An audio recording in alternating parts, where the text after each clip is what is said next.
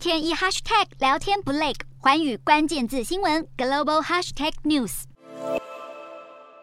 美国总统拜登与前财政部长桑莫斯交谈后重申，美国经济衰退并非不可避免，但桑莫斯也坦言，美国明年有陷入衰退的风险。美国联准会十五号宣布升息三码，创一九九四年以来的最大升幅，同时也预期失业率到了二零二四年将从今年全年预估数百分之三点七上升到百分之四点一。但桑莫斯指出，联准会的预测相对乐观，他认为，除非失业率显著提高两个百分点，也就是至少达到百分之五点六，否则通膨不会恢复正常水准。日本野村综合研究所的经济学家预估，到了今年第四季。美国经济可能陷入温和衰退，同时警告消费者信心下降，加上能源和食品供应受到干扰，全球经济增长的前景恐怕会恶化。而美国克里夫兰联邦准备银行总裁麦斯特也认为，经济衰退的风险正在上升，估计通膨要下降至联准会设定的目标百分之二，需要几年的时间。不止专家学者紧张，美国民众也陷入恐慌，尤其是在联准会宣布升息三码之后。